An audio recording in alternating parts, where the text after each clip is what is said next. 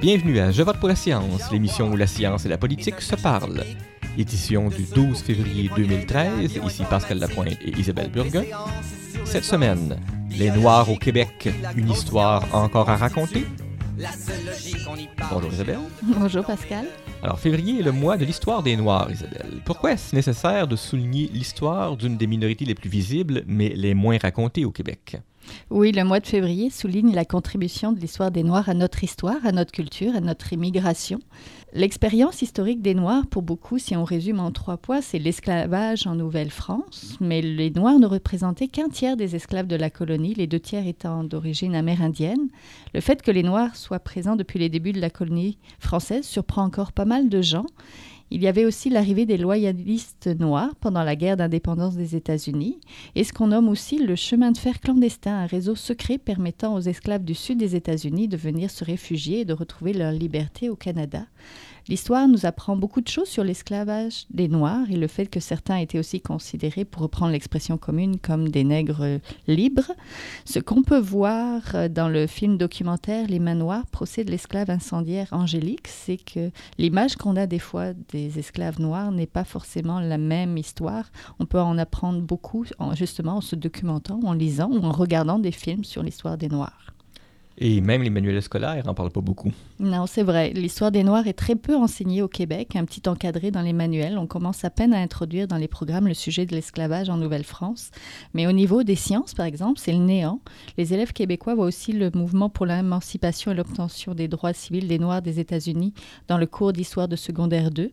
Mais il n'y a rien sur l'histoire récente des Noirs. Il semblerait donc que l'histoire des Noirs au Québec soit encore largement à écrire. Alors, on écoute à ce sujet Sabrina Moisan, historienne et professeure adjointe au département de pédagogie de l'Université de Sherbrooke, qui nous parle du peu de place de l'histoire des Noirs, ou comme on devrait le dire, les histoires des Noirs. L'histoire des Noirs, oui, c'est vrai qu'elle est peu enseignée parce que euh, je dirais que d'une part, on la connaît encore très peu. Mais même si on, s'y intéresse de plus en plus, le fait que le, le, mois de l'histoire des Noirs existe euh, contribue à la faire connaître un peu, mais les historiens québécois euh, si on parle de l'histoire des Noirs au Québec, par exemple, s'y sont quand même relativement peu intéressés jusqu'à maintenant. Il y a plus de recherches qui ont été faites sur, sur l'esclavage, par exemple en Nouvelle-France, par l'historien Marcel Trudel dans les années 70. Mhm. Jusque-là, on, ignorait en fait le fait qu'il y avait eu de l'esclavage au Québec, enfin dans la Nouvelle-France. Mais même si ce fait-là est connu de, la part de la communauté historienne, c'est encore très peu connu dans, le public et c'est encore très peu enseigné. Si on regarde par exemple les manuels scolaires euh, d'histoire nationale euh, québécoise, souvent l'esclavage va faire l'objet d'un petit encadré dans le coin d'une page et c'est à peu près tout, euh, tout ce qu'on aura. On n'apprend pas par exemple sur, la vie quotidienne de ces, de ces gens-là, puis sur comment ils interagissaient avec, avec la population locale. Avez-vous l'impression que c'est encore un tabou, de parler de, l'esclavage en Nouvelle-France? Euh, oui, il y a un peu de ça, certainement. Certainement, parce que la Nouvelle-France est une période très idéalisée par, euh, par la majorité des Québécois, une période où, euh, euh, enfin, c'est ça, ça fait partie dans l'imaginaire québécois. La Nouvelle-France est vraiment une espèce d'âge d'or où, où le, le, français n'était pas menacé, où, bon, il y a une espèce de, de enfin, d'idéal qu'on a construit au fil du temps par rapport à cette période-là et d'admettre qu'il y a eu de l'esclavage ici aussi. C'est un peu peut-être euh, difficile à accepter. D'ailleurs, on voit des réactions quand les, les enseignants abordent ce sujet-là à l'école. Les parents des élèves vont souvent appeler pour dire mais, mais qu'est-ce que c'est que ça? Ah vraiment? Oui, oui, oui. Il y, a, vraiment des réactions euh, à l'égard de ce sujet-là. Euh, pas que les gens sont, sont enfin, je pense que les gens admettent ça, mais ils sont surpris.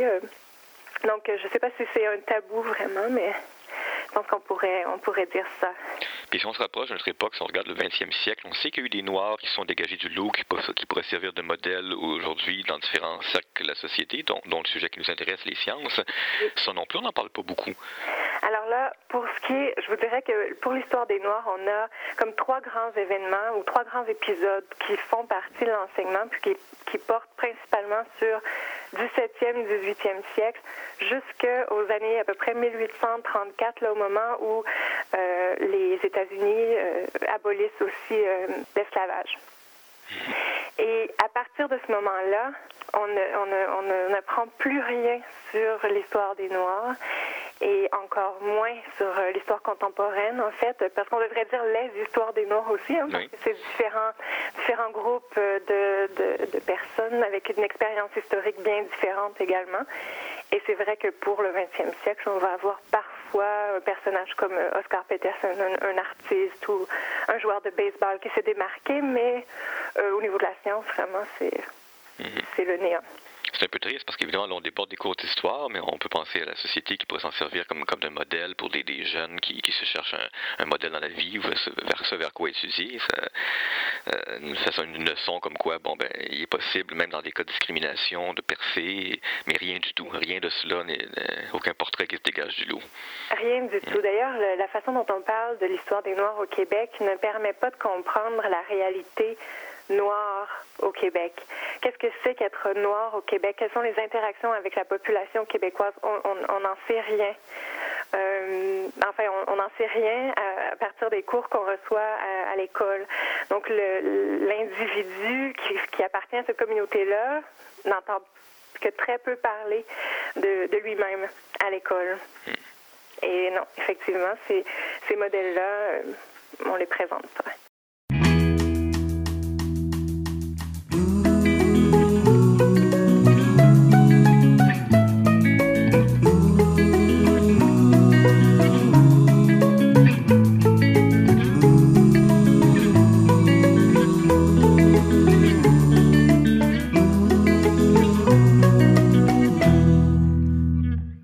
L'histoire du Québec serait incomplète si on n'incluait pas la population noire, même reléguée au second plan comme ils l'ont souvent été. Ils ont contribué à l'essor de la province et y participent encore aujourd'hui. Beaucoup de monde associe encore les Noirs aux plus récents immigrants, ce qui est mal connaître l'histoire du Canada et du Québec, puisque les Noirs ont toujours fait partie de l'expérience québécoise depuis près de 400 ans. L'histoire des Noirs au Québec est aussi juridique, politique. Le racisme ambiant au Québec et au Canada, où discrimination trouve son écho dans la législation de la province et du pays et dans l'ensemble de la société. Mais savez-vous qu'il y a eu des esclaves noirs, mais aussi et surtout des savants noirs? Nous allons creuser la question avec Yves Antoine, l'auteur de Inventeur et savant noir et diplômé en pédagogie et en littérature des universités de Montréal et d'Ottawa. Bonjour, Monsieur Antoine. Bonjour madame. Nous allons parler aussi à Jean-François Leclerc, le directeur du Centre d'histoire de Montréal. On se souvient qu'il y avait eu une exposition du procès de Marie-Joseph Angélique il y a quelques années au Centre d'histoire de Montréal qui justement mettait pointé le doigt sur euh, les esclaves noirs. Bonjour monsieur Leclerc. Oui, bonjour. Pourquoi est-il important de souligner l'histoire des Noirs en 2013 Peut-être euh, vous, euh, Jean-François Leclerc? Ben écoutez, nous, euh, le Centre d'histoire de Montréal, on est un, un, musée de la ville de Montréal et qui s'intéresse depuis une dizaine d'années euh, à la mémoire des Montréalais. Mais au fond, notre travail en histoire, c'est pour essayer de comprendre l'identité montréalaise, comment Montréal est devenu Montréal, puis comment les Montréalais sont devenus Montréalais. Évidemment, cette diversité-là, elle existe depuis les tout débuts de la colonie française, puis évidemment bien avant aussi, euh, si on regarde la présence des nations autochtones, il n'y en avait pas qu'une. Alors nous, au fond, c'est un peu ce qu'on essaie de, de révéler de dégager, là, sans faire un mythe non plus, mais de dire, ben, cette diversité-là, elle a été toujours présente euh, dans l'histoire de Montréal. Oui, l'Américain euh, Carter Woodson fut l'instigateur de la Semaine des Noirs en février 1926 aux États-Unis. Ici, c'est célébré depuis euh, le 23 novembre 2006, par, adopté par l'Assemblée nationale. Je sais, Monsieur Antoine, que vous avez eu le prix Carter Woodson du Conseil interculturel de l'Outaouais. Donc, euh, vous devez trouver bien intéressant qu'on continue à célébrer cette semaine-là. Oui, ben, je ce pense qu'il est extrêmement important de, souligner les accomplissements, les réalisations des Noirs, non seulement au, au, Québec, au Canada, mais je dirais même dans le monde, puisque depuis très longtemps, et même trop longtemps, les réalisations des Noirs ont été occultées, euh, complètement ignorées. On a toujours confiner les talents des Noirs à certains domaines bien précis, comme euh, le sport, on pense à Mohamed Ali par exemple, comme à la musique, on pense au jazz, on pense à Louis Armstrong, etc. Mais en ce qui concerne les sciences ou la technique, c'est le silence euh, complet.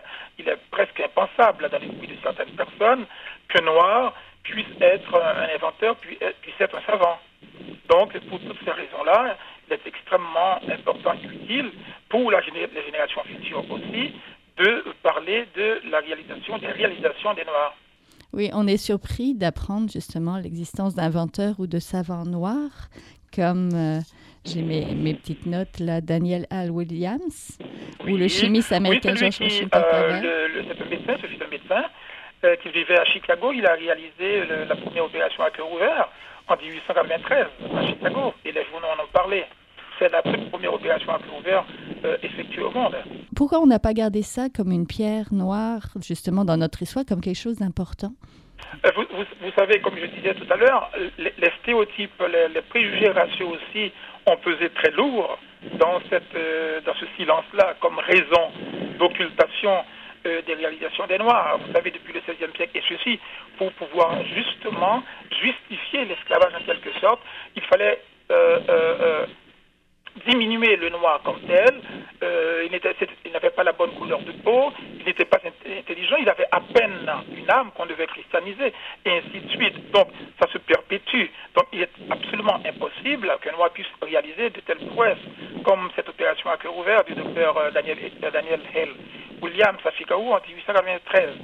De même aussi, Ben Carson, qui est un jeune médecin et qui vit encore, il a euh, réalisé une, euh, opération extraordinaire qui est de séparer deux siamois, deux enfants siamois, liés par l'extrémité céphalique. Et ça a été extraordinaire. Tous les journaux américains en ont parlé. Ben. Oui, mais on garde, on garde en mémoire cette histoire-là, mais on n'associe pas forcément celui qui l'a fait. C'est ça. Quand on parle de l'histoire des Noirs au Québec, on fait surtout ici référence à l'esclavage au temps de la Nouvelle-France. C'est un sujet encore tabou, mais qui commence à émerger. Une image ternie où même les esclaves n'ont pas eu un, beau rôle. Il n'y a qu'à penser, par exemple, au procès de Marie-Joseph Angélique, disait d'avoir euh, provoqué un incendie. Donc, le Centre d'histoire de Montréal avait consacré une exposition Jean-François Leclerc. J'aimerais que vous nous dites ce que nous apprend cette histoire. Euh, écoutez, nous, c'est sûr, on parlait tout à l'heure de, de, justement cette recherche de n'importe quelle communauté, hein, n'importe quel peuple de, de références positives. Évidemment, quand on regarde euh, Marie-Joseph Angélique, euh, ce procès-là, bon, il date de, de, 1734, donc ça fait très longtemps. Il avait été oublié, là, bon, comme euh, des, des, des, centaines de procès qui étaient à l'époque un fait divers, fait divers assez grave. Évidemment, on, on parle d'un incendie qui a détruit une quarantaine de maisons dans, dans une ville qui avait à peu près 2000 habitants. Donc, c'était une catastrophe. Il n'y avait pas d'assurance à l'époque. Hein? Alors, euh, vous imaginez le, drame que ça constitue autant pour les riches et les pauvres euh, de l'époque. Mais c'est sûr que c'est euh, déjà dans les années 20, il y a des articles dans entre autres La Patrie qui qui racontaient un peu cette histoire-là.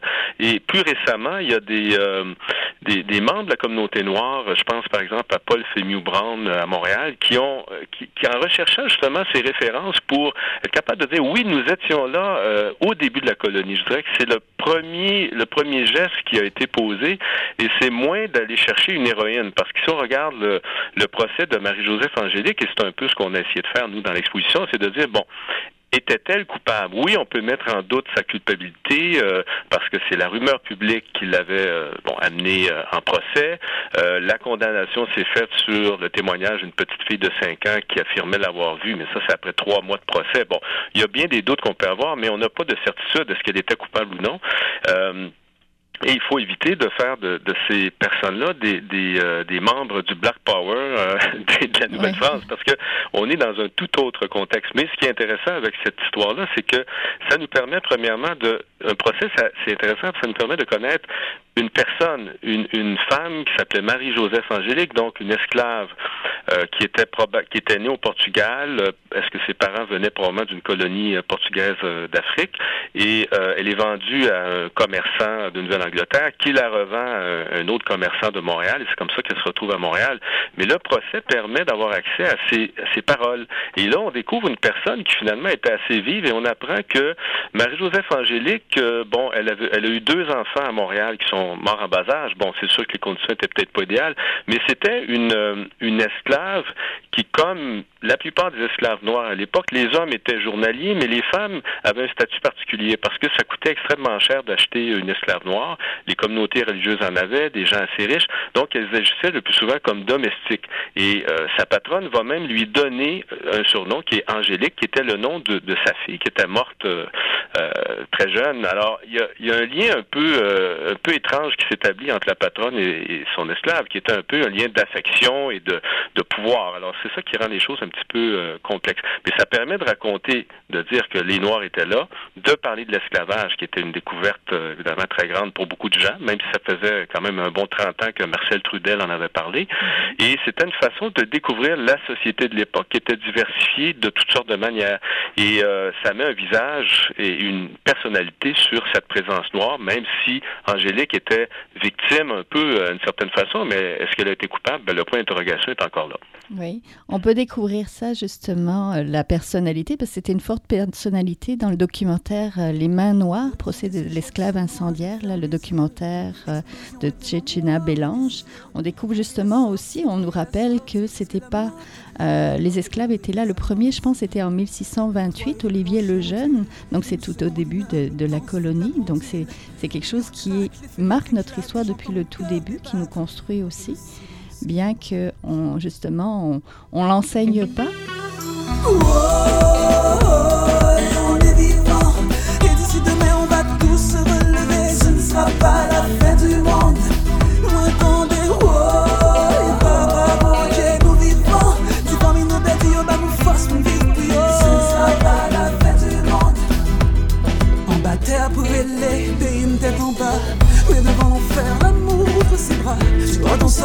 Vas t'en sortir, c'est ce que la vie te crie. Cause love is victory. Dans le cauchemar, ta foi et ta quiétude. Ta réplique se pousse de ta solitude. Pas de panique, debout, tout n'est pas perdu. Solidarité, SOS pour tous ceux qui nous ont quittés. La vie continue. Pour tous ceux qui sont encore là, la vie continue. Pour tous ceux qui m'ont a aimé, la vie continue.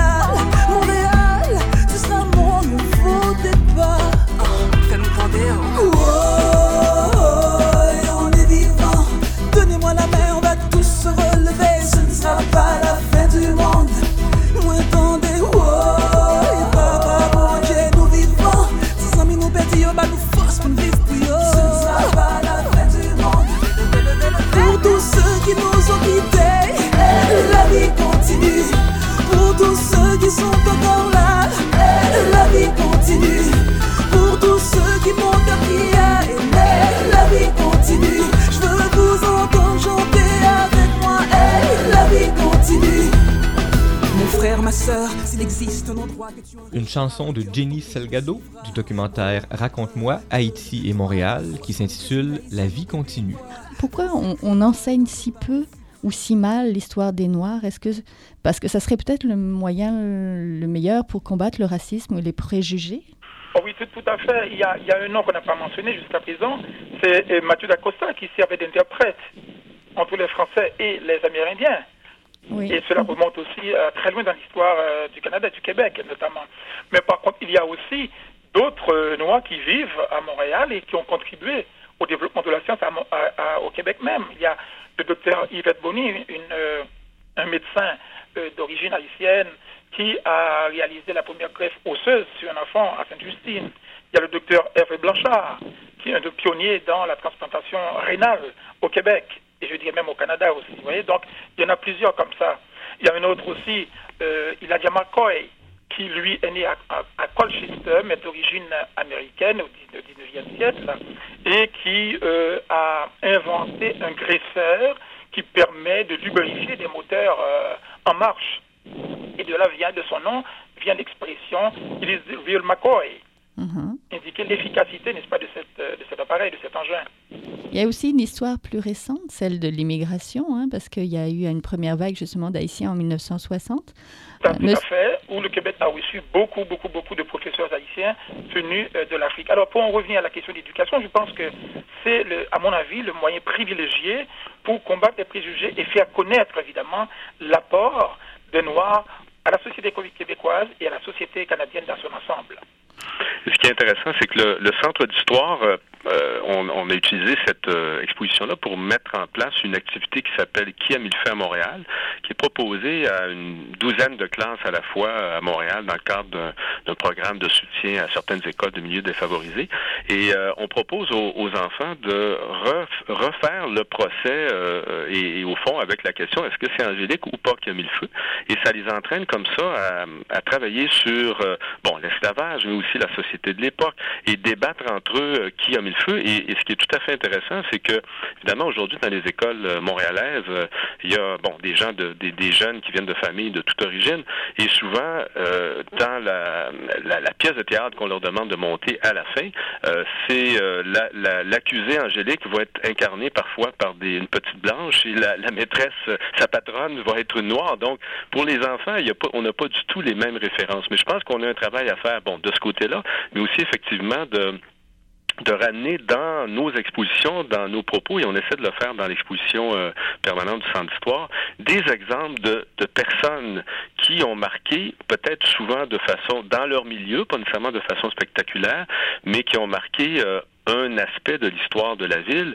Et euh, ça, c'est notre rôle, les musées. Je pense qu'il faut volontairement se dire, oui, il faut souligner cet apport-là pour que les gens euh, comprennent que la diversité, ça veut dire aussi que des gens ont contribué à l'histoire de la ville. Évidemment, on peut pas tout dire sur tout. Hein. Il y a plein de, de, groupes qui pourraient revendiquer la même chose, mais c'est notre responsabilité de, de le faire. Euh, et nous, avec les programmes éducatifs, les expositions, au Centre d'histoire, on essaie de le faire. On l'a fait avec, on a fait une exposition sur la communauté haïtienne qui s'appelait Tête ensemble sur la communauté portugaise, la communauté chinoise. On va chercher des témoignages. Alors, je dirais que nous, on essaie de justement d'aller à la quête de cette mémoire, de cette histoire. Et on le fait d'ailleurs euh, présentement euh, avec le lancement euh, mercredi prochain sur qui va d'un film, d'un documentaire qui s'appelle Raconte-moi Haïti et Montréal sur l'aventure de l'accueil des, des réfugiés du séisme haïtien de 2010. Oui, c'était l'événement, le, mois des Noirs, l'histoire des Noirs, euh, vise à commémorer d'une manière peut-être plus fidèle, plus objective l'histoire des Noirs. Mais est-ce qu'on y parvient? Est-ce que c'est pas aussi une manière de se déculpabiliser, de l'oublier tout le reste de l'année? Si, on remonte un petit peu à l'origine de cette, euh, cette activité qui devient traditionnelle, si l'on peut dire, eh bien, on constate que euh, Cartier de Woodson fut un, noir américain, historien, un monsieur extrêmement cultivé, et il a fait le même constat que nous sommes en train de faire, à savoir que les, réalisations des Noirs, leur accomplissement ne sont pas mis en valeur, si vous voulez, et de là vient ce projet qu'il avait, l'initiative qu'il a prise de d'instituer la semaine d'abord de l'histoire des Noirs, ensuite, plus tard, le mois de l'histoire des Noirs. Je crois que c'est important de le faire ce mois-ci, bien sûr, mais c'est une activité qui devait s'étendre, si vous voulez, dans une certaine mesure, durant toute l'année comme telle. Le 26 euh, octobre 2012, j'ai eu l'occasion, et même la chance, je dirais, d'entendre à TV5 un reportage sur une réalisation extraordinaire que euh, un noir, un, africain qui s'appelle Bertin Naom a réalisé. Il est, un, il est ingénieur et il a mis au point un robot qui est utilisé à Montréal justement aussi et qui s'appelle Rosa. Ce robot permet et assiste les médecins dans leur intervention sur la boîte crânienne. On, le considère comme étant le GPS de la boîte crânienne. donc ce monsieur, son, son, invention est utilisée non seulement à Montréal, dans six hôpitaux français, c'est utilisé aussi au Japon, en Chine, en Allemagne. Et à TV5, on en a parlé pendant quelques bonnes minutes comme tel. Oui, c'était le 26 octobre dernier. Oui, ça prend des émissions de, télé, ça prend des expositions. Que faudrait-il d'autre pour que cette histoire entre dans notre histoire de manière permanente? L'éducation, vous avez mis la, euh, la main là-dessus, hein, le doigt là-dessus tout à l'heure. L'éducation, les manuels aussi doivent en parler. Hein, les manuels d'histoire du Québec et du Canada doivent en faire mention. De même aussi, moi, ce que je souhaite de tout mon cœur, c'est pourquoi j'ai écrit ce livre-là, Inventeur et Savant Noir, c'est pour qu'à un moment donné, dans les encyclopédies du monde, et écrites dans toutes les langues du monde, on en parle. Oui, ça, Ça prend des modèles. Jean-François Leclerc, Angélique n'était pas un modèle, mais qu'est-ce ben, qu'on pourrait Angélique, c'est un, un, je une raison, un prétexte pour euh, parler de la diversité, mais effectivement, bon, on peut pas dire qu'elle est un modèle. Euh, euh, on pourrait aller chercher plutôt, le, si on parlait de l'esclavage, l'exemple d'une esclave amérindienne qui, à peu près à la même époque, a été en procès, a poursuivi le, le, gouvernement pour contester sa vente, la vente de, de, de, ben, d'elle-même là, par ses propriétaires. Donc, c'était tout un exploit. Donc, je pense que, d'une part, le mois de l'histoire des Noirs, effectivement, il, est célébré beaucoup par les communautés noires de Montréal, et ça, c'est tout à fait normal. On essaie de se reconnaître et de se valoriser. Euh, bon, je pense que tous les peuples le font à un moment ou l'autre de leur histoire, mais le défi, c'est de faire qu'on on va sortir justement de cette célébration entre nous et qu'on va rejoindre des gens qui sont peut-être peu sensibles à ça. On parle de Montréal, mais Montréal, on vit quotidiennement avec les communautés noires, puis je pense que,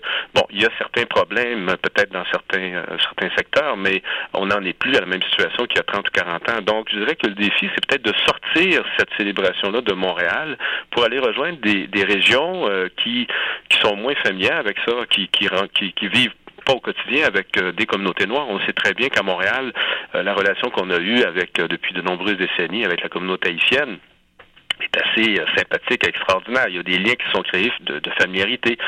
Euh, il reste la relation avec la communauté noire, les communautés noires qui sont plutôt anglophones, où là, je pense qu'on a, on a du chemin à faire pour, pour des raisons bien compréhensibles de, communication. Et je dirais que c'est peut-être ça le défi. Il faut, faut peut-être sortir, que cette fête-là sorte de Montréal, où il y a beaucoup de travail qui a été fait pour rejoindre euh, le reste du Québec.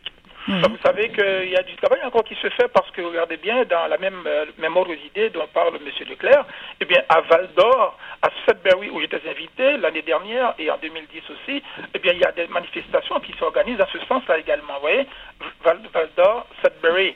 Donc, c'est très important, ça s'étend un petit peu en dehors même de Montréal. Déjà, ça commence. Mhm, tant mieux. Oui, ça commence commencer à l'étendre et peut-être à sortir aussi de certains clichés aussi qu'on peut encore véhiculer. Hein. Merci beaucoup tous les deux, c'était très intéressant. Merci beaucoup d'avoir été là. Alors je rappelle, on a parlé avec Yves Antoine, l'auteur d'un livre très intéressant aussi, Inventeur et savant noir.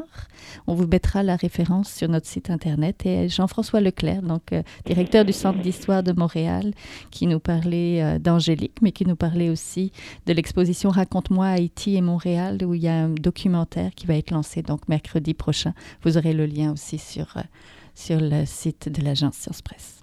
Merci. Ben, merci. Merci bien. Au revoir. Merci. C'est tout pour cette semaine. Je vote pour la science est une production de l'agence Science Presse et de Radio Centre-Ville. Vous pouvez réécouter l'émission sur notre site internet à www.sciencepresse.qc.ca et nous suivre sur Twitter à JVPLS. À la semaine prochaine. Jin Jiahua est un chercheur typique de ceux pour qui les progrès de la bioinformatique ont préséance sur le sens biologique et pour qui la grosse science constitue la seule logique. On y parle de génome, de transcriptome et de spliceosome, de traductome, de protéome et de foldéome, de kinome, de protéasome, mais pas du glaucome de Guillaume, de signalosome vers les lysosomes, ah,